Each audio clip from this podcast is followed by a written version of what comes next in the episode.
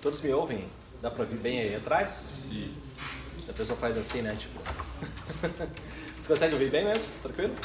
Bom, o Guilherme já deu ok para a gente começar, então vamos começar a nossa, nossa palestra de hoje. Hoje o tema é administração do estresse. Eu dei o nome dessa palestra de como usar o estresse a seu favor.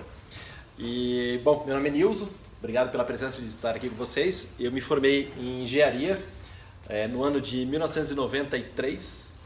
Então, onde você estava em 1993? Talvez você fosse ainda projeto, né?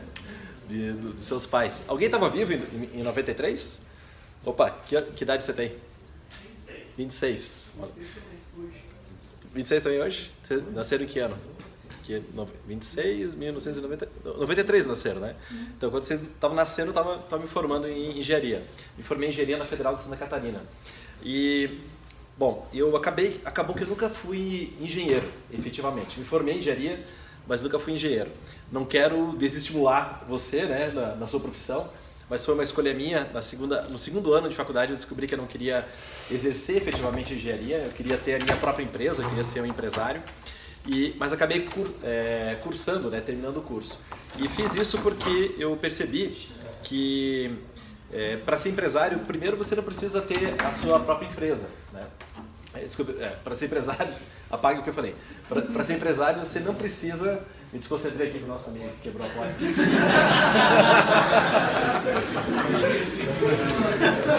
Foi um negócio tão, tão, feio aí que até me desconcentrei, né?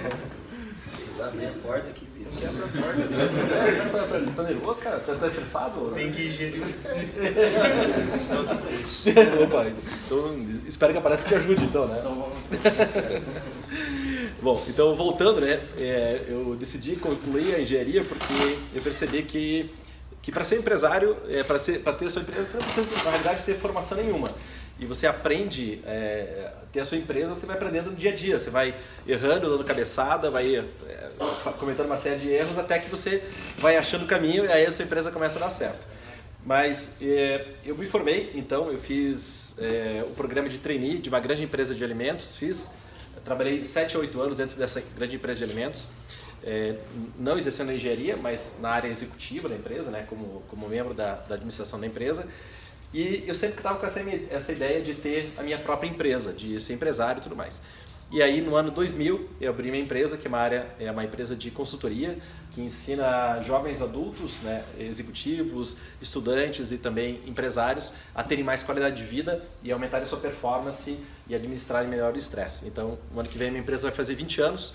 É, ter uma empresa que dura 20 anos no Brasil é um ato de heroísmo. Não sei se alguém aqui de vocês tem empresa ou os pais têm empresa, mas é, é realmente um desafio você ter uma empresa durante tanto, tanto tempo e principalmente né, pelo, nosso, pelo nosso cenário econômico, que é muito louco, né? Cada, cada mês ou cada, cada seis meses vai mudando as coisas, a gente vai ter que, tendo que se adaptar no, no, no meio do, do, do, período. E a minha tarefa hoje aqui com vocês é trazer uma, alguns conhecimentos que provavelmente vocês não vão ver no seu dia a dia, né, na faculdade de vocês. É, eu sempre quis ter conteúdos, enquanto eu fazia faculdade, que estavam ligados a coisas que iam me ajudar a ter mais sucesso na, na minha carreira profissional. E eu sempre busquei isso durante a, a universidade. E o meu objetivo hoje, aqui como um, um ex-estudante, um ex-universitário e alguém que tem empresa, é trazer alguns conteúdos que vão impactar positivamente para vocês é, reduzirem ou lidarem melhor com o estresse. Eu vou dar um pouco de contexto aqui nessa palestra, vou falar para vocês algumas coisas e aí depois eu vou abrir para perguntas e respostas e, e, é nesse momento das perguntas e respostas que eu acredito que a gente agrega bastante valor, que a gente agrega bastante coisa bem prática para o dia a dia de vocês. Combinado? Então, por favor, na hora que eu falar para fazer pergunta, não fique quieto, né? Senão daí fica assim, né? Eu fico aqui né, achando que eu, o tema não foi legal. Então me ajude aí, vai pensando algumas perguntas para a gente emplacar uma, um bate-papo bem legal depois. Combinado? Beleza. Bom, é, dependendo onde e a forma como for usado, o estresse pode ser bom ou ruim. É, o estresse, essencialmente, ele não é ruim. Se a gente tem uma quantidade ideal de estresse, a gente consegue produzir. Se a gente tem pouco estresse, a gente não produz. Se a gente tem estresse demais, a gente é, usa aquele termo, né? Estou estressado. E aí, quando você está estressado, é, você acaba não produzindo, não tem clareza mental e não tem tanto foco para alcançar os seus objetivos. Vocês sabem a origem do termo estresse? Alguém sabe? Ninguém sabe a origem do termo estresse, mas dentro da engenharia vocês já viram o termo estresse. Já viram mecânica de materiais ou uma matéria parecida? O professor não fala lá em estresse, né? estresse de materiais. Você vai estressar o material até o ponto de ruptura ou qualquer outra coisa semelhante. Então, quando é, a, a, a parte da psicologia, da parte do comportamento começou a estudar, ela pegou emprestado o termo estresse da engenharia, né, que está ligado à resistência de materiais, para levar esse mesmo conceito para a área humana. Então, o estresse, ele é um termo que originalmente não existia na área da psicologia nem do comportamento humano. É um termo mais recente. A, a, o termo estresse já vem de um, uma, de um tempo muito mais antigo, que vem dentro da própria, do próprio estudo da, da, área de materiais. E, e você, você sabe o diamante, o que, que ele é feito? Você tem ideia? Carbono, né? E o que, que é? Na realidade, carvão, entre aspas, uma pedra, entre aspas, que foi submetida, submetida a muita pressão e virou um diamante. Então, quando a gente pensa no estresse sobre essa ótica, né, quando você sente que você está num nível de pressão, quando você está com bastante responsabilidade, quando você está com bastante coisa para fazer, você está modelando o seu material para se tornar um diamante. O que, que seria esse diamante? Você ser uma pessoa feliz, ser uma pessoa bem sucedida, uma pessoa que alcança as suas metas. Então, é, o primeiro ponto que eu quero falar para vocês é não pensar o estresse como uma coisa ruim. Quando você falar assim, eu estou estressado, tente reverter e colocar um significado positivo nisso e ver como que você pode lidar mais, é, é, lidar de uma maneira mais efetiva com o estresse para ter mais resultado. Então lembre sempre dessa do, do, que o carbono, do que o diamante é feito e a pressão que ele teve que sofrer para virar um, uma pedra que é ultra valiosa, que é super valiosa. Então pense sempre nessa, nessa maneira. É, o estresse, quando é demasiado, né, pode gerar um caso de infarto, AVC, né, que são aqueles efeitos é, do estresse. O estresse ele não é uma doença, é, não é uma infecção por bactéria ou por vírus, não é, não é nada que é, que é, é, é físico, ele é uma somatização de efeitos, uma somatização da nossa, talvez, incapacidade de suportar aquela pressão que a gente está passando naquele momento. Então, é, se você não cuidar do estresse, vai ter efeitos negativos. O estresse não vai te matar de cara, não é porque você está passando um semestre ou um ano ou a faculdade meio estressado, com muita coisa para fazer, que você vai, você vai morrer de imediato por isso. Isso vai te matando aos poucos. Mas se você souber a implodir o estresse, a, a, lidar melhor com ele, você vai conseguir é, ter um, um, efeito muito mais é, positivo né, em termos de produtividade. Alguém está no último ano, está para se formar? Aqui ainda não. Está no último, já está para se formar. E eu lembro que no, no, meu último ano de faculdade, que foi no ano de 1992, eu estava hiper estressado. Eu estava assim num nível assim que, cara, eu não, não me aguentava de tanta coisa que eu tinha que fazer. Eu saía geralmente às seis e meia, sete da manhã de casa e voltava perto da, das onze da noite. Eu tinha, além da faculdade, além do trabalho de conclusão de curso, eh, a gente tinha montado uma empresa júnior, que foi a primeira empresa júnior da Federal de Santa Catarina. Não existia nenhuma, a gente foi, fez a primeira lá, em 1990 foi a fundação foi em 1990. É, aí tinha a questão da, da, da, comissão de formatura, tinha, cara, tinha um monte de coisa rolando e tinha a bolsa do CNPq também, estava concluindo o projeto de pesquisa, então tinha muita coisa rolando. E no final assim, da faculdade eu estava num nível assim que, cara, eu falei, nossa, eu preciso ficar acho que uns 5 anos sem fazer nada para me recuperar desse nível de estresse. E foi nessa época que eu comecei a procurar é, é, maneiras de, de, lidar melhor com isso. Além de praticar esporte, que eu já fazia, além de ter cuidados né, com, com a alimentação, que eu já, eu já fazia, eu procurei a, é, buscar maneiras para trabalhar é, melhor com esse com esse estresse e com aquela carga toda que eu tinha ali aos meus 22, 23 anos, quando eu estava me formando. Isso que eu quero compartilhar com vocês. É, um ponto importante, o, esses caras aqui, o Yerbs e Dodson, eles estudaram no ano de 1908, foi a primeira vez que eles é, usaram o termo estresse e eles traçaram essa curva chamada essa, essa curva de, de, de performance humana e de estresse. E ele colocou aqui três, é, três níveis de estresse. O primeiro é quando você está tranquilo, relaxado, até mesmo chateado, né? Você, você sabe, está sem tesão de fazer as coisas. Então isso aqui ele chama de um estresse calmo, né? Ou de pouco estresse. Ele coloca aqui um ponto, um pico no qual ocorre uma performance ótima, em que você está energizado, focado e você sente que os seus esforços estão dando resultados. Então, esse aqui é o nível ideal de estresse. E aí tem uma coisa que é chamada de estresse, que é o estresse excessivo. Quando a gente fala que está estressado, na realidade a gente está nesse ponto aqui de estresse, que é onde ocorre a fadiga, a exaustão, é, começam a aparecer alguns sintomas, né? Às vezes insônia, é, má digestão, cada um somatiza de uma maneira diferente, né? Fica, a pessoa fica um pouco irritada, fica meio, né, é, sem energia para fazer as coisas, mas se você insistir aqui nessa né, é, em ficar nesse ponto de estresse, você vai chegar a um ponto que tem uma quebra e é uma coisa que se chama burnout, que é o burnout é quando você tem uma quebra, né? Ou quando você é, o burnout vem do termo né, de queimar até o fim, né? Queimar até é como se fosse um padre de fósforo que queimou até o fim. Aí nesse momento é, você já não consegue fazer mais nada. Ocorre as síndromes de pânico e outros, outros fatores, né? Mais mais graves que fazem com que você fique travado e não consiga não consiga produzir. Então o que nós queremos é que você esteja dentro dessa curva aqui, é dentro dessa faixa aqui de é, estresse ideal. Não é pouco estresse e não é estresse em demasia. Se você tiver estresse em demasia, vai acontecer esses fenômenos negativos. Se tiver pouco estresse, você não é produtivo. Então tem uma faixa ideal de estresse e isso como que você vai descobrir? Você vai descobrir com a sua experiência. Você, você vai se submetendo a, a, as coisas, vai assumindo mais responsabilidade, menos responsabilidade, mais desafio, menos desafio, e aí você vai descobrindo isso e isso vai gerando é, essa entrada nesse nível aqui de estresse ideal. Faz sentido esse conceito para você? Alguém já conhecia essa, essa curva aqui, do Yertz e Dodson? Então, é, cara, pense sempre nela. Quando você está é, você tem que identificar se você está aqui com pouco desafio ou você está com desafio demais. É, aí você tem que dosar. Se você está com pouco desafio, se coloque é, desafio um pouco mais, coloque na chamada zona de desconforto, que daí você vai produzir mais, mas também não pode ser desconforto demais, porque senão você vai travar. Então tem esse, esses pontos que são os cuidados que você tem que, tem que ter. E eu vou compartilhar agora algumas ideias para você usar melhor o estresse a seu favor. A primeira delas é reconhecer a preocupação pelo que ela é realmente.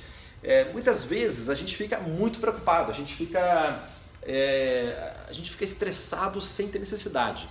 Sabe, quando você é, se irrita ou fica chateado ou fica é, triste ou qualquer situação por, uma, por algo que de repente não vale tanto a pena, sabe, uma coisa que é muito simples, mas aquilo que te deixa muito, é, muito chateado ou muito irritado, é, é você precisa entender o estresse nesse ponto. Se você é, ficar chateado com tudo, ou irritado com tudo, ou estressado com tudo, cara, né, sabe que aquela pessoa que é muito tensa, se você tem é, uma tensão demais, isso não funciona, isso é negativo, isso vai acabar, acabar te atrapalhando e vai atrapalhar também a, ali o convívio com as outras pessoas.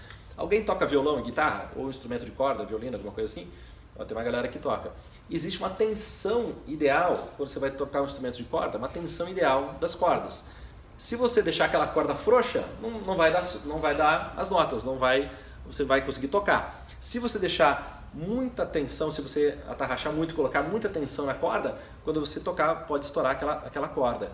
Então existe uma tensão ideal. Se você deixa as coisas muito tensas, isso em algum momento vai, vai, vai estourar. Se você deixa a coisa muito frouxa, aí também não tem, não dá resultado é, para construir aquilo que você deseja.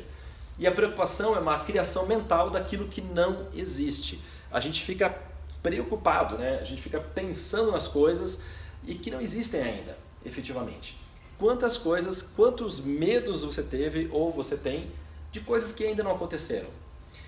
Se, é, vou deixar como tarefa para vocês procurar um vídeo do Will Smith é, contando a história quando ele pulou de paraquedas. Eu não sei se alguém já viu esse vídeo. Ele conta uma história que ele estava lá com, com, os amigos, num bar, num sábado à noite e tudo mais, e todo mundo bebendo, né? E aquela coisa de quando você está bebendo, tá? Você está empolgado, ah, amanhã vamos saltar de paraquedas, vamos, vamos, todo mundo fala, vamos, ah, uhul, né? Todo mundo bate no, no braço do outro, vamos em frente. Aí a galera vai para casa, ah, vai dormir, a ressaca passa, aí no outro dia você acorda. E aí fala, cara, eu assumi o compromisso de pular de paraquedas. Bêbado, né? Eu tava bêbado ontem, tava feliz que ia pular de paraquedas, agora eu estou preocupado que eu vou pular de paraquedas. E aí, aí ele vai contando a história né, dele sair de casa. Puta, beleza, eu dei meu, minha palavra, então eu vou cumprir a minha palavra. E aí ele foi é, indo, daí ele vai contando que ele vestiu as coisas, pegou as explicações, subiu no avião, até que chega naquele momento prévio, né, que você entra no avião, tá subindo e aí tá na iminência de saltar de paraquedas. E aí ele vê, cara, que coisa horrível, por que, que eu fui fazer isso? Eu não devia nem estar tá aqui, que bobagem que eu fui fazer. E aí tudo isso medo, medo, medo de algo que não tinha acontecido ainda. E aí, de repente, ele pula, né, um salto duplo com o instrutor, e ele fala que foi a sensação mais incrível que ele teve na vida dele.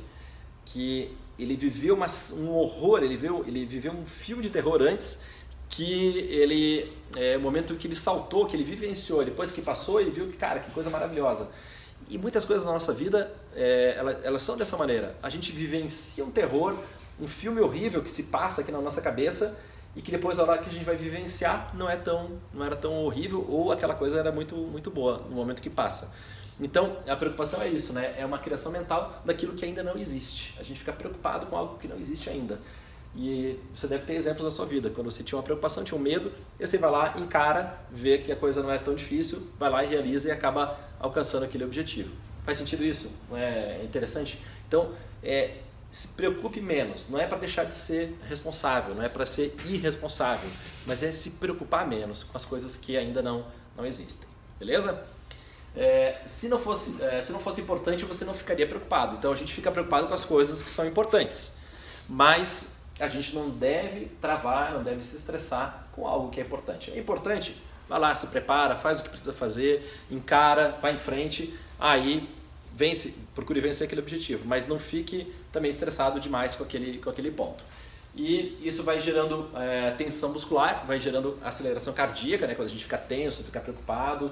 É, às vezes tem pessoas que somatizam aqui nos ombros, né? tem dor do pescoço. Quando você sente que você está com os ombros aqui meio meio é, doloridos, isso é sinal que você já está estressado, você já está num nível de estresse. Então você tem que cuidar, tem que dar uma descontraída, tem que né, soltar um pouco, afrouxar um pouquinho a corda para não, não ter nenhum tipo de, de problema.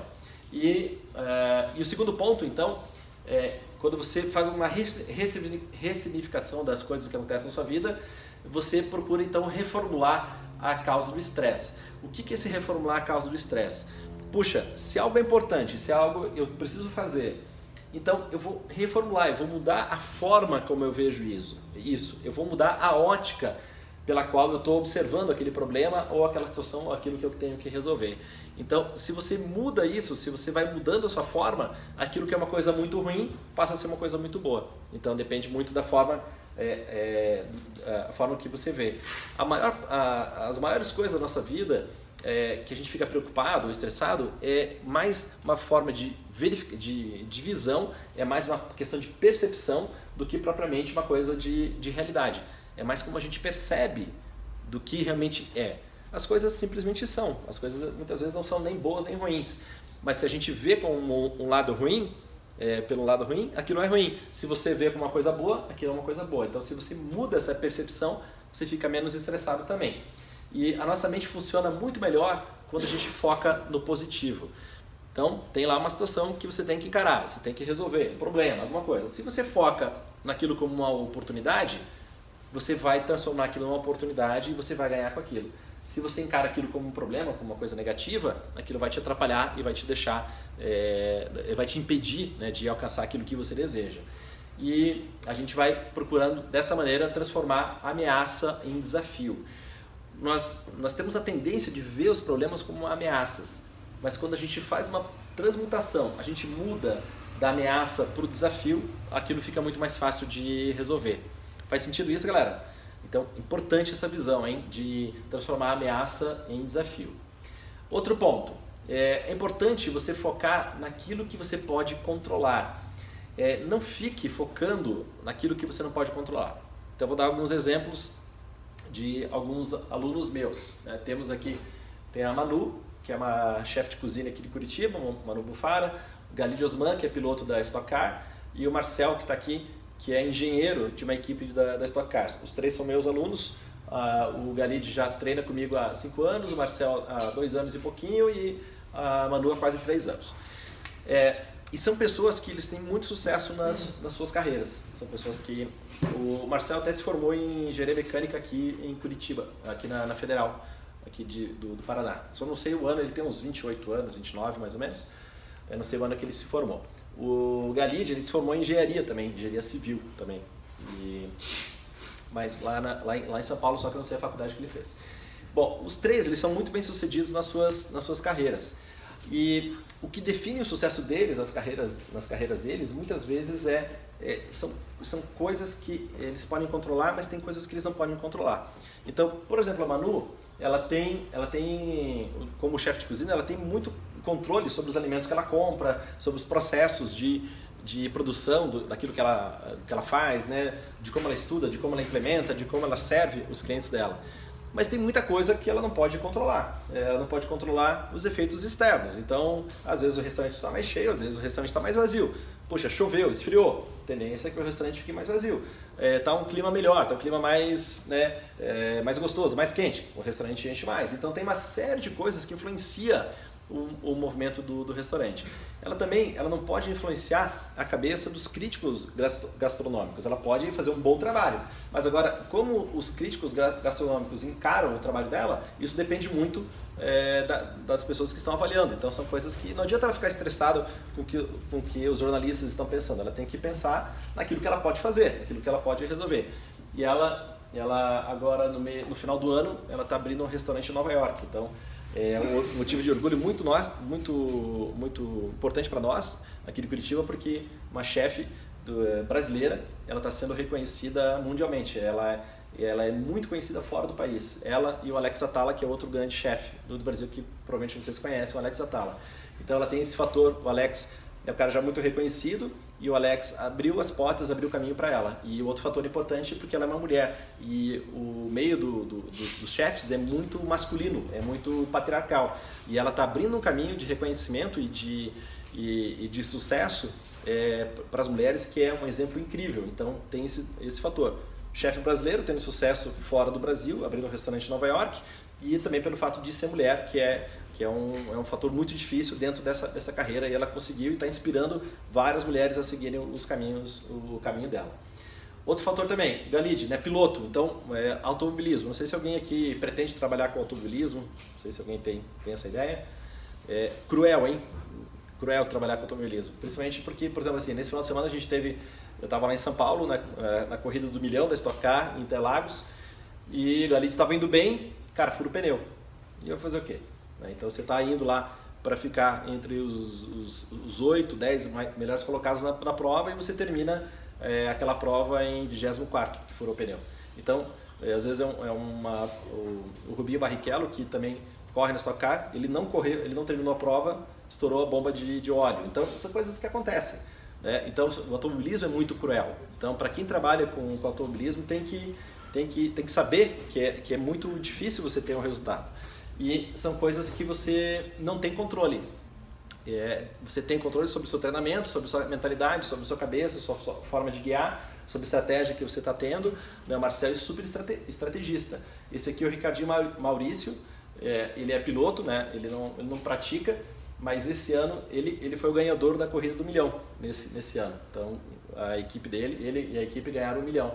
E o Meinha é, é o pai do Marcel ele é o maior vencedor da, da Stock Car. Ele é, ele é dono, de, dono da equipe, né? ele começou como mecânico e ele foi crescendo e hoje ele tem duas equipes e das seis corridas, de 10 corridas do milhão que já teve, ele já ganhou seis, seis corridas do milhão.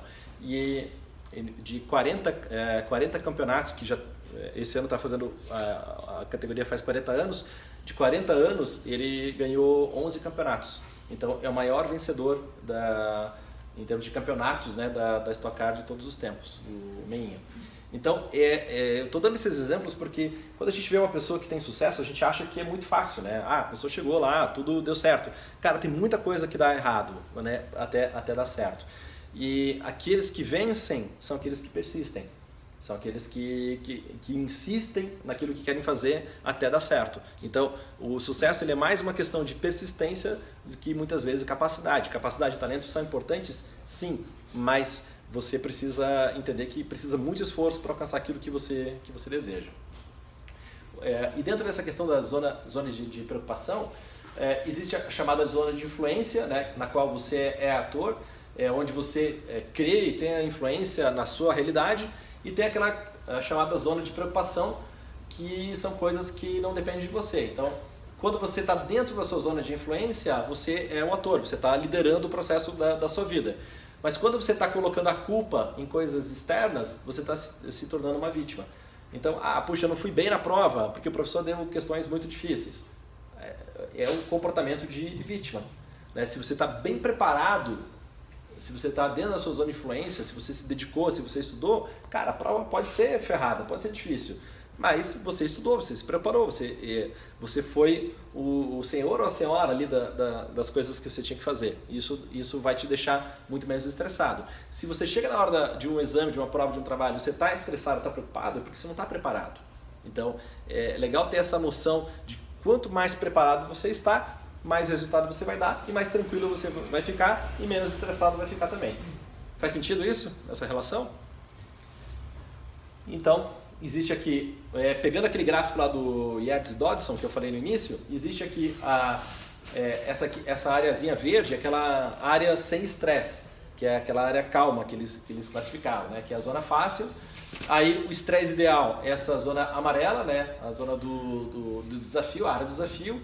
E aí aquele de estresse, que é aquele estresse excessivo, é a chamada zona de frustração, que é quando daí você é, fica frustrado ou até fica, você não consegue atuar. Então é muito importante ter esse, esse conhecimento de onde você está, de onde você está atuando dentro da, da sua vida, das, das coisas que você está fazendo. Uma quarta ideia, é, é legal você ter uma rede de apoio com relação ao seu, às coisas que você faz. E o que é essa rede de apoio? São pessoas com as quais você pode compartilhar as suas ideias, pessoas de confiança. Então pode ser aqueles amigos mais próximos, pode ser o pai, a mãe, pode ser namorado ou namorada, sabe? Aquelas pessoas que são mais próximas, pessoas nas quais você pode confiar. Se você tem uma rede de apoio, você pode falar as suas preocupações, pode falar as coisas que você está passando, e isso vai fazer com que você sinta é, menos menos estresse também. Um tempo atrás, eu passei por uma situação muito complicada na minha empresa, como eu falei, né? Ter uma empresa durante 20 anos no Brasil é um desafio. E mais ou menos uns 5 anos eu passei uma situação de quase falência, quase que a gente fechou a empresa naquele período. E, o que me, e, e, era uma época que eu falei assim, cara, a gente vai fechar, vamos declarar a falência e pronto, vamos fechar as portas e, e é isso aí. E, e o, que, o que me salvou foi a minha rede de apoio, porque eu comecei a conversar com aquelas pessoas de confiança. E aí, e muitos dos, dos meus amigos, das pessoas as, as quais eu, consultei, esses conhecidos, eles falaram, Nilson, é, o seu problema é difícil de resolver. Mas, cara, eu já vi problemas muito mais difíceis que esses é, serem resolvidos para mim, na minha vida, era o problema mais difícil que eu tinha para resolver na minha vida. Mas é, para aquelas pessoas que eu conversei, era um problema, era um problema relativamente simples. Então, para mim era difícil, eu estava olhando de dentro. Mas quando pessoas de fora analisaram, eles me ajudaram, eles deram ideias e fizeram eu ter é, é, ideias positivas a partir dali. Então, pronto, foi um momento difícil, claro, não deixou de ser difícil por isso, mas eu tive mais clareza para tomar a decisão e saber o que fazer a partir dali. E aí, pronto, a empresa sobreviveu e estamos aqui até, até hoje. É, você pode até não usar essa rede de apoio, mas é reconfortante saber que ela existe. É reconfortante você saber que tem pessoas que você pode confiar, tem pessoas que você pode contar, que você pode desabafar, desabafar que você pode trocar ideias, que você pode fazer, é, é, digamos, contar ali algumas ideias, as pessoas vão te falar, vão, vão muitas vezes não vão te dar uma solução, mas vão ouvir, isso é reconfortante em termos emocionais. É importante a gente ter essa, essa rede de apoio à nossa, à nossa volta. E a quinta ideia, exponha-se é, a situações nas quais o estresse é gerenciável. Então, se você quer se aprimorar como, como pessoa, como indivíduo, é, aumentar aquela zona de influência, né? ser uma pessoa que tem mais domínio sobre as coisas que você faz, é interessante você se, se colocar em situações é, é, que são difíceis, mas que você consegue gerenciar bem. O, quando eu era, eu era criança, mais ou menos eu tinha uns 7, 8 anos, eu fazia aula de tênis de mesa. E o meu professor falou assim, é, falava assim para toda, toda a meninada, falava assim, para você ser campeão do mundo, primeiro você tem que ser o campeão aqui da, da nossa escolinha. Aí você é o campeão da nossa escolinha, você é o campeão da sua rua. Aí depois você é campeão do seu bairro, campeão da sua cidade, campeão do, do seu estado, campeão do seu país e depois você é o campeão do mundo. Então você vai não, adiantava naquela época né, uma criança pensar, não, você é campeão do mundo já. Né? Tem etapas a serem percorridas, tem um caminho a ser percorrido.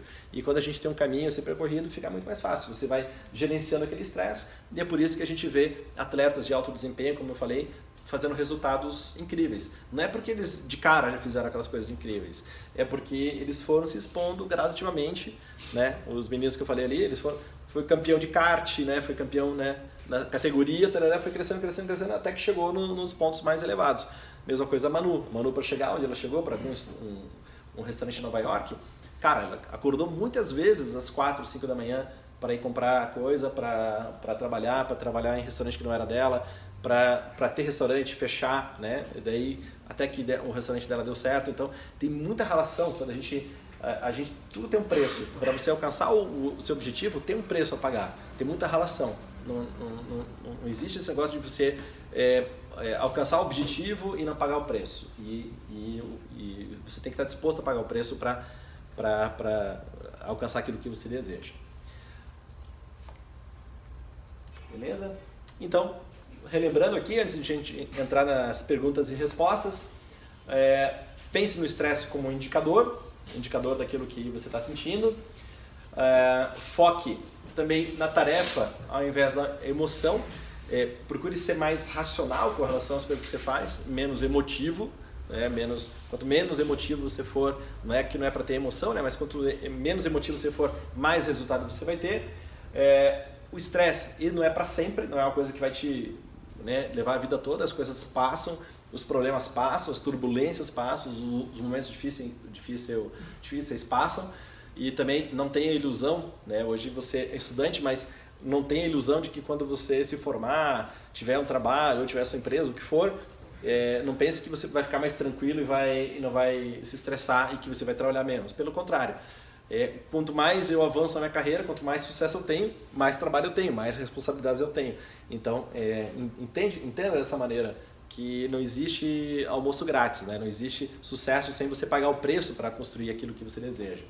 E não, e não se preocupe com, ah, com as coisas que ficam fora da sua zona de controle. Se você está é, se preocupando com coisas que são fora da sua zona de influência, ah, cara, você vai ficar estressado sem necessidade e você não vai ter não vai, não, ser, não vai ser ator ali da sua vida. E outra coisa também, evite conviver com pessoas negativas. Se você está se esforçando muito para alcançar um objetivo, para alcançar uma meta, e você está pensando em desistir, é, não é porque muitas vezes você está você tá, é, cansado daquilo, é porque você está ouvindo pessoas que estão falando para você desistir. Então, se você quer fazer alguma coisa na sua vida, se você quer alcançar um objetivo, ao invés de parar de fazer o que você quer fazer, comece a ouvir pessoas diferentes. Comece a ouvir pessoas que estão te incentivando, ao invés de pessoas que estão te colocando para baixo. Às, às vezes a gente desiste das coisas porque as pessoas falam, cara, desista, isso é muito difícil. Mas você não acha que é, que é difícil. Mas você dá o ouvido a outra pessoa e você deixa de fazer aquilo que você quer. Nesse problema que eu passei na minha empresa há cinco anos, é, teve pessoas que falaram assim, Nilson, cara, fecha as portas e pede falência, né? Faça isso. Pessoas me falaram isso, mas eu não quis ouvir essas pessoas. Se eu desse ouvir essas pessoas, eu teria feito isso. Mas eu ouvi outras pessoas que falaram, cara, é fácil de resolver. Vamos lá, você vai faça isso, depois isso, vamos resolver aqui, pense nisso, veja o que você pode fazer aqui e a gente conseguiu resolver a situação. Então, a minha empresa continuou, não é porque eu era extremamente capacitado, mas é porque eu ouvi as pessoas que estavam me incentivando e não as pessoas que estavam me colocando para baixo. Bacana? E sempre pense que você tem uma vida só. E se você tem uma vida, você precisa é, fazer jus a essa, essa vida. Eu não sei se você sabia que tem uma vida só, né? Sabia que essa vida que você está vivendo é essa aí, não vai, não vai ter outra depois, assim, ah, depois eu vou resolver. Quanto antes você resolver as coisas que você tiver, Quanto antes você caminhar para ser uma pessoa feliz, uma pessoa realizada, que está fazendo o que gosta, é, mais feliz e mais realizado você vai ser. Se você deixar isso para depois, deixar as decisões para depois, deixar essas coisas que você tem que resolver para mais tarde, você nunca vai resolver isso. Você vai empurrando com a barriga e aí você não vai construir a vida que você deseja. E se você é, não construir a vida que você deseja, você vai sentir estresse. Uma das principais, é, um dos principais pontos de arrependimento das pessoas que estão em idade avançada no leito de, leito de morte é que essas pessoas falam o seguinte, cara, eu queria ter vivido outra vida, não queria ter vivido a que os outros queriam que eu, que eu vivesse, eu queria ter vivido a vida que eu queria viver. E imagine você chegar ao final da sua vida, você sabe que você vai morrer, você está com uma doença, você está em idade avançada, não dá mais para voltar. Né? Não tem mais como rebobinar a vida e voltar e viver outra coisa. Então, quando antes você tomar as rédeas é, e ser o ator ou atriz da sua vida, mais resultado você vai ter, mais felicidade você vai ter e não vai chegar lá na vida com esse, essa sensação de arrependimento de ter vivido outra coisa que não aquilo que você queria viver. Beleza, galera? Bom, dei um pouco de contexto aqui para vocês, espero que vocês tenham gostado. e vamos passar agora para perguntas e respostas. Vamos lá. O que, que eu posso contribuir aí para você?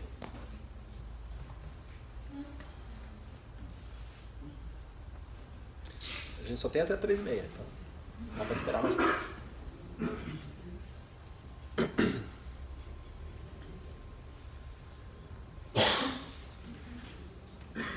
Que engenheiros tímidos. Fale, fale, fale o nome. É, eu. É, Eliana. Eliana, fala Eliana.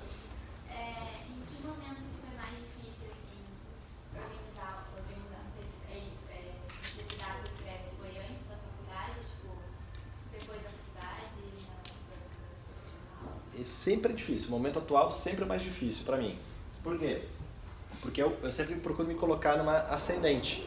Então eu procuro colocar numa forma que eu estou indo em direção aos meus objetivos. Então é, hoje eu olho assim para trás, aquele período que eu falei da faculdade, né? Lá em 92, que foi meu ano mais estressante em termos de faculdade, né? Porque tinha muito, muitas tarefas.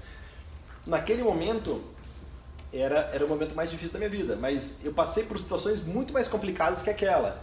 Então aquela aquela olhando em perspectiva, aquela situação, cara, hoje eu nossa ia me divertir horrores fazendo aquilo.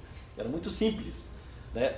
Então, é, sempre quando a gente está por isso que eu falo, sempre que a gente está vivendo, aquilo é o mais importante para a gente, porque a gente ainda, ainda a gente não tem conhecimento, a gente ainda não tem maturidade, a gente não tem experiência.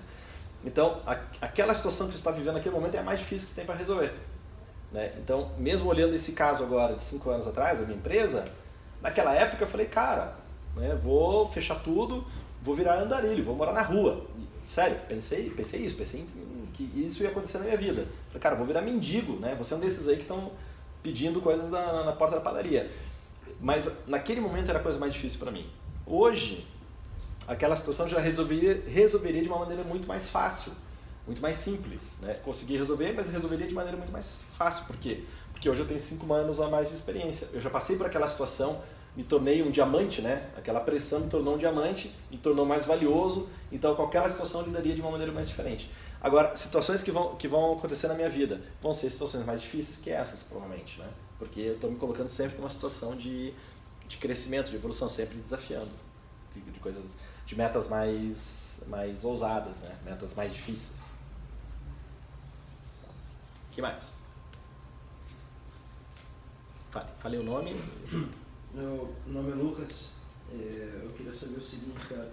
Como que você fez para gerir? Você desenvolveu uma metodologia para saber onde era o teu pico de estresse, porque o estresse é como um copo cheio, basta uma gota para transbordar. Uhum. Então é uma linha. E como que você conseguia viver a hora de tomar decisão e tudo mais, tá sempre em cima dessa linha, porque é um limite, é um limite mesmo. Uhum. Do estresse para você ficar irritado ou para você começar a soltar os cachorros todo mundo, falta tipo muito pouco. Uhum.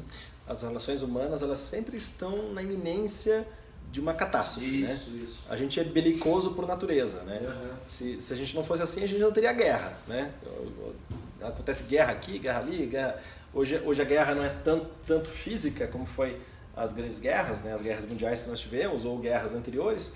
Temos guerras acontecendo no mundo ainda, mas hoje é uma guerra mais ideológica, ela é uma guerra mais comercial, né? Então, cultural, então tem essas coisas todas que estão acontecendo que não necessariamente pessoas estão morrendo hoje hoje morrem hoje morre mais hoje nós temos mais mortes por é, digamos assassinato né é, homicídios e por acidentes do trânsito no Brasil é, no mundo todo desculpe é, do que por guerras né? hoje morre mais gente por excesso de comida do que por falta de comida morre mais mais gente por estresse do, do, do que gente em guerra então, é, não necessariamente a guerra, aquela guerra né, belicosa que eu estou falando, né, mas essas, essa, toda essa questão comportamental que nós temos.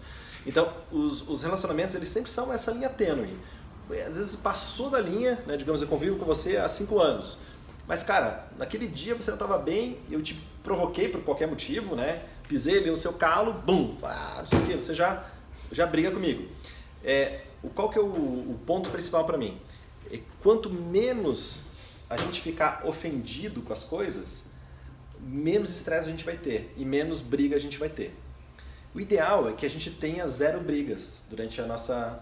Durante, pega se, se o ano que você tenha zero brigas, zero desentendimentos. Não é que você concorde com tudo, não é que você é, aceite tudo, não é, que, não é, não é isso. É, é, mas é, não é, quando a gente tem pontos de vista discordantes, a gente não precisa entrar em conflito, a gente pode entrar em acordos. Então, substituir o conflito pelo acordo. Isso vai reduzindo o estresse. E se a gente tem autoestima, se a gente tem autoconfiança, a gente não briga com as pessoas. Né? Porque se você pisa aqui no meu calo e eu, e eu tenho é, uma autoestima que é baixa, eu vou ficar ofendido. Né? Você fala alguma coisa que eu não gosto, eu vou ficar ofendido. Mas se minha autoestima tá boa, tá confiante, eu não vou ficar ofendido. Eu vou, ficar, vou levar aquilo de maneira. Vou brincar com você. Ah, cara, não sei o quê, tarará, tá uma brincada, né? Então, quanto mais confiança a gente tem na gente mesmo, quanto mais autoestima a gente tem, menos é, estresse a gente vai ter, menos conflito a gente vai ter e, por consequência, uma vida mais feliz a gente vai ter. Eu sugiro que vocês leiam um livro chamado é, O Jeito Harvard de, de Ser Feliz que é um estudo sobre felicidade. É o estudo mais longo já feito é, sobre felicidade. Eles estudaram durante 75 anos. Então imagina só, o pesquisador que começou essa pesquisa, ele morreu no meio, as pessoas que começaram a ser pesquisadas lá 75 anos atrás foram morrendo, outras pessoas foram entrando no, na, na, pesquisa né, e tudo mais. E eles, eles, durante 75 anos, estudaram o comportamento de pessoas e viram classe social, classe cultural, saúde, é, como que era a vida das, dessas pessoas. Foram a cada dois anos eles faziam entrevistas e iam vendo como é que era a vida dessas pessoas. E o ponto principal que eles perceberam que fazia com que as pessoas tivessem vidas felizes não era dinheiro, não era saúde, não era nada que a gente pensa que traz felicidade. A, a conclusão era é, você ter uma vida feliz, você ter uma sensação de vida feliz se você tem boas relações com as, com as pessoas. Se você se relaciona bem com as pessoas, a sua sensação de felicidade é, é, é, muito alta. Mesmo que você não tenha tanto dinheiro, mesmo que você não tenha, é, você não tenha tantos privilégios na sua vida, né, ou tantas facilidades, ou tanta cultura, ou tanto estudo, mas se você tem, é, se você se relaciona bem com as pessoas, a tendência é que você tenha uma sensação de felicidade, uma sensação de realização que é muito mais positiva. Então, esse é o livro que eu recomendo que vocês leiam porque são coisas que você não vão, não vão ver na faculdade. É, a gente não aprende boas relações na faculdade, a gente não tem treinamento para isso, né? a gente não aprende gestão de estresse na faculdade, é, a gente não aprende gestão financeira, que é outra coisa importantíssima para a nossa vida, e a gente não aprende na faculdade. Né? Então, é, vocês, cabe, cabe a cada um ir atrás disso. Você precisa ir atrás de saber lidar com o seu dinheiro é saber fazer investimentos, saber ganhar mais dinheiro, saber se relacionar com as pessoas, cuidar da sua saúde, cuidar da sua alimentação. Quanto mais você for atrás disso, desses, dessas matérias que é, a princípio elas são satélites ao, ao, seu curso, mas essas matérias elas são as, as mais importantes. Por que, que são as mais importantes? Porque os hard skills, que é o que vocês estão aprendendo na faculdade, isso hoje é commodity. Né? Hoje é muito facilmente, a, a, a, ele é ele pode ser aprendido em, é muito facilmente, está muito acessível esse conhecimento. Né? Quando eu comecei a fazer faculdade, já era acessível. Então imagine, já tem, isso já temos aí muitos anos depois, né? mais de 25 anos depois. Hoje é muito mais acessível, né? porque a quantidade de profissionais está muito mais disponível no mercado. E então, se você aprender essas outras matérias que não são tão óbvias, você vai ter muito mais sucesso na sua vida, porque os hard skills são commodities, mas os soft skills, que é essa habilidade de relacionamento, a habilidade de se relacionar com as pessoas, isso é o grande diferencial e a maioria das pessoas não aprende isso. Então, quando você aprende, por exemplo, essa matéria aqui, você está gerando diferencial para sua vida, para sua carreira, para dar mais, para ter mais sucesso e ter uma vida mais feliz. Ok? Outra pergunta? Fale o nome. Bruno. Bruno. Fala, Bruno. É, quando é, você sabe que você consegue resolver outro problema, até, ou quando você percebe que você precisa de alguém para te ajudar, ou um ansiolítico, alguma coisa do tipo. Uma, um, um aconselhamento, um aconselhamento até o medicamento, né? É. É, sim, os, os dois são sempre são válidos. É, por exemplo, assim, é, sempre, sempre é, acredite que você tem que consultar outras pessoas. Então, quando eu falei daquela rede de apoio, é legal você ir tendo, montando a sua rede de apoio, porque pode ser que você nunca precise. Mas aquilo que eu falei, é reconfortante saber que você tem aquela rede de apoio, né? que são essas pessoas de confiança. Então, sim, é importante você ir atrás. Agora, quando você, puxa, está numa situação, naquela curva inicial que eu falei, já passou ali do estresse, né? já está, sei lá, com síndrome de pânico, sei lá, coisas que são típicas do estresse excessivo. Aí sim, é bom procurar um médico, né? Aí, aí tipo assim, você não está conseguindo mais lidar com aquela situação. Então precisa procurar ajuda profissional, que pode ser terapia, né? Ou pode ser o, o próprio psiquiatra. Então eu sou a favor disso, né? Eu sou a favor de você trabalhar com a prevenção para não entrar nesse estado. Mas se está nesse estado, procure ajuda. Não, não, não fique é, assim é, buscando ser o mais forte de tudo, porque muitas vezes tem situações que a gente não consegue lidar. Né? E eu já tive pessoas à minha volta que estavam em situações que não conseguiam lidar e, e é muito muito triste. Então, quando procuro ajuda, a gente tem que ter humildade, né? É, acho que esse é o ponto, ponto principal. Nesse período é, que, que eu estava da, da, minha empresa, que eu falei cinco anos, eu, eu procurei ajuda psicológica. Eu procurei uma psicóloga, cara, que me ajudou demais. Se eu não tivesse aquela, aquela ajuda, aquela, aquela orientação ali, eu teria, teria pirado. Né? Então, tinha aquelas pessoas que eu conversei, mas tinha uma, uma, uma profissional, uma psicóloga que estava me ajudando e, eventualmente, eu faço consultas é, regulares depois daquilo, né? Para sempre manter a cabeça organizada. Então é precisa precisa procurar ajuda. Se sentir que precisa procurar, não pense, vá lá e procure. Né? Se você está sentindo necessidade, procure ajuda. Beleza? Que mais? Fale, fale mano. É, Ronaldo. É... Lauro? Oi? Lauro? Ronaldo. Ronaldo, fala Ronaldo. Não sei se você, com toda essa experiência, você acabou desenvolvendo alguma metodologia, se ainda é meio empírico, isso tipo. Sim, tem uma metodologia. A quantidade de, às vezes, projetos, coisas que você pega, tipo, saindo da zona de conforto, às vezes pode correr o risco de pegar coisas demais e sair além disso. Tipo, Uhum. Não sei se você...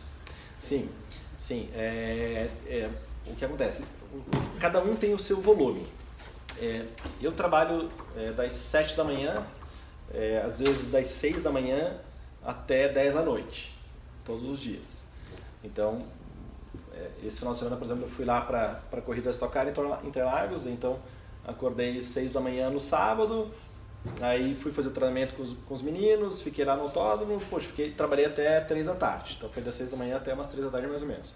Domingo também, acordei cedão e mais ou menos foi até umas 3 da tarde.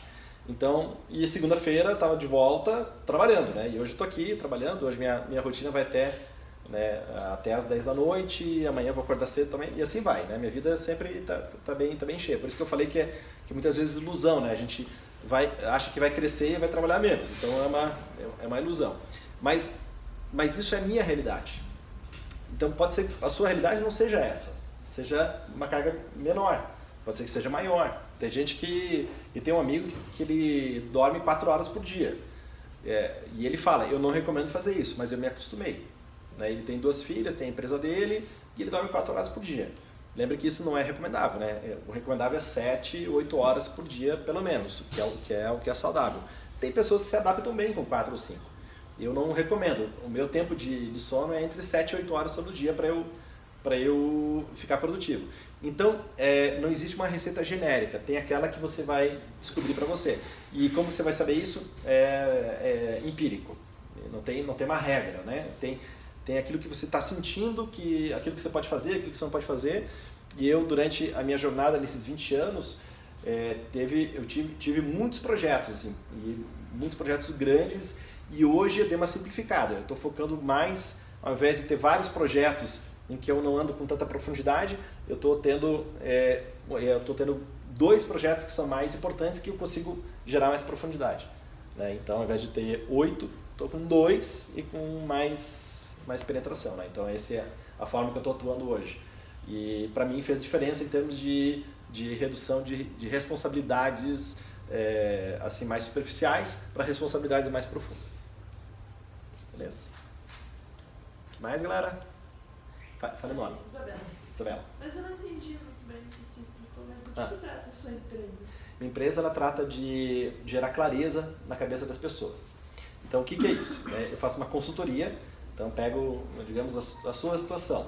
Aí a gente vai analisar, puxa, você tem que trabalhar alimentação, você tem que trabalhar exercício físico, você tem que trabalhar gestão das emoções, tem que trabalhar concentração, você tem que trabalhar é, técnicas de soft skills. Então, cada caso é um caso. A gente pega o indivíduo e procura fazer esse indivíduo performar um, num estado de mais, de mais resultado. Então ela, ela pega, a gente faz aquela análise daquela curva ali, né? Onde você está, está com pouco estresse, estresse ideal ou demais, a gente vai adequando com técnicas e conceitos para você gerar mais resultado. Então esse, esse é um resumo do que a gente faz. Então é uma, eu, tanto que eu falo que eu sou um engenheiro do comportamento. Né? Eu, eu, eu fiz engenharia, mas eu fiz uma especialização né, é, empírica na área de comportamento, então eu ajudo pessoas a terem um comportamento que está mais adequado para realizar os objetivos. Beleza? Aí qualquer coisa dá para entrar no, no meu site, acompanhar no, no Instagram e também acompanhar meu podcast também, que daí tem bastante conteúdo lá que eu publico diariamente. Essa palestra vai para lá também depois, tá? Última pergunta para a gente terminar aqui, que tá, estamos quase no horário. Fale, qual é o teu nome? Eu sou o Vinícius. Fala, Vinícius. É, você falou bastante sobre preocupação ou frustração, frustração quando Aham. você almeja um objetivo. Aham. E, mas o que acontece quando alguém não tem esse objetivo tão claro assim? Uhum. Normal, perfeitamente normal. Porque a gente nunca é, a gente, a gente não é estimulado a, a pensar sobre o nosso propósito, o nosso objetivo, nossa meta. A gente não tem esse estímulo. Né? O sistema educacional, como ele é montado hoje, ele é um sistema educacional que você entra e você passa por ele e você é meio que uma engrenagem daquilo que já existe. Mas é, aquele, pensa, aquele estímulo de pensamento, cara, que impacto que você quer gerar? Que, o que, que, você, o que, que você quer contribuir para as demais pessoas? É, o que, que vai te fazer feliz? A gente não pensa sobre isso, a gente não tem esse estímulo para pensar sobre isso. Então é normal é, a gente estar aí com 18, 19, 20, 20 e poucos anos não pensar sobre, sobre aquilo, o objetivo que quer. Na, na, quando eu estava na faculdade também não tinha, não tinha clareza que eu ia fazer isso que eu ia fazer hoje. Porque eu sabia é que eu queria ter minha empresa e que eu queria impactar a vida de pessoas para as pessoas virem, virem é, é, digamos, elas, elas viverem melhor. É isso que eu queria saber, mas eu não sabia o que, que eu ia fazer. Aí eu fui amadurecendo durante o processo. Eu fui fazendo treinamentos, eu fui tendo experiências, eu fui trabalhando em, em coisas, eu fui convivendo com pessoas, aí eu fui ligando os pontos até que eu cheguei no meu modelo atual de, de, de trabalho de consultoria. Mas era uma coisa que eu não, não sabia como era. Né? Eu não sabia, isso eu não sabia há 25 anos atrás ou há, há 30 anos atrás. Eu fui construindo esse objetivo durante o, durante o processo. Então, é, daí se você quiser saber um pouco mais, eu tenho bastante conteúdo publicado, publicado no meu YouTube, nos podcasts, que falam sobre isso, sobre busca de propósito, sobre visão, sobre essas, essas coisas de vida, de metas, aí pode te ajudar um pouco mais, tá? Mas não fique, não fique preocupado por não saber onde você quer chegar, porque é normal a gente não saber isso. É, nessa, na idade de vocês, o que eu recomendo? Vocês têm que experimentar coisas. Cara, eu, eu, eu não sei o que eu quero fazer da minha vida, então você tem que experimentar coisas. Digamos que você só come arroz com feijão e batata frita todos os dias. Você, você vai ter uma vida saudável se você comer arroz, feijão batata frita todos os dias? Provavelmente não, né? Você vai precisar comer outras coisas também. Mas como é que você vai saber que você gosta de outras coisas? Você tem que experimentar. Você tem que experimentar, experimentar um brócolis, você vai ter que comer ovo, não sei o quê. Você vai experimentar as coisas que são diferentes. Aí você vai descobrindo as coisas que você gosta e vai agregando na sua alimentação. Então a mesma coisa com relação ao seu trabalho. É, você precisa experimentar. Tem que fazer coisas que é, e não, e não, é, e não se culpem assim. Ah, eu tenho 20 e poucos anos e eu não tenho um milhão de, eu não tenho uma empresa de um milhão de dólares, eu não tenho um milhão de dólares na minha conta. Cara, isso é ilusão. Poucas pessoas conseguem fazer isso. É, se você até os 30 anos você se formou com 23, 24 anos, 22 se até os 30 anos você não sabe exatamente o que você quer fazer da vida, se você só fez merda até os 30 anos, você só vai ter 30 anos ainda. É muito cedo, é muito pouco. A gente acha que aos 30 anos a gente tem que estar com a vida resolvida. Não é, não é assim. Na prática não é assim. Quanto mais você experimentar, é, agora na faculdade, você provar coisas, depois que você se formar, experimentar coisas diferentes, é, é, se colocar em situações diferentes, aí mais, mais, mais certeza você vai ter do que você vai fazer aí vai ficar mais fácil de alcançar aquilo que você deseja. Beleza? Faz sentido? Beleza, galera. Obrigado pela presença de vocês. Espero que tenham gostado.